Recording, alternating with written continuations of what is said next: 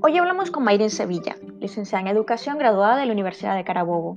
Mayrin nos cuenta que fue la segunda promoción de una fusión que hizo la Universidad de Carabobo entre educación inicial y especial. De esa unión nace su pasión por lo que hace actualmente. Desde que se graduó en el año 2003, Mayrin comenzó a trabajar para el Ministerio de Educación, pero nunca, nunca fue una docente de aula, que es lo primero que se nos viene a la cabeza cuando pensamos en una maestra, un salón de clase. Mayrin es una docente formada por otras docentes que antes, hace muchos años atrás, trabajaban en un programa llamado Programa Familia del Ministerio de Educación. Pero a ellos, que para entonces eran la nueva generación, los llamaron docentes de estrategias no convencionales. Los capacitaron muy bien en jornada de hasta 15 días de un lugar a otro por diversos especialistas en diferentes áreas. Para ella era apasionante sentir cómo podía ser parte de algo tan bonito e importante, y siempre lo vio como algo innovador. Estos docentes no convencionales estaban en la raíz, en la base de la educación, la familia.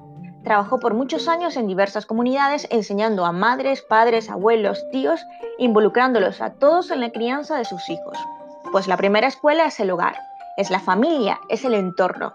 Eso creía ella, hasta que aprendió también lo importante de ir más a la raíz, mucho más, el vientre materno, el nacimiento, la importancia de ser amamantado y de eso hablaremos con ella en el podcast del día de hoy.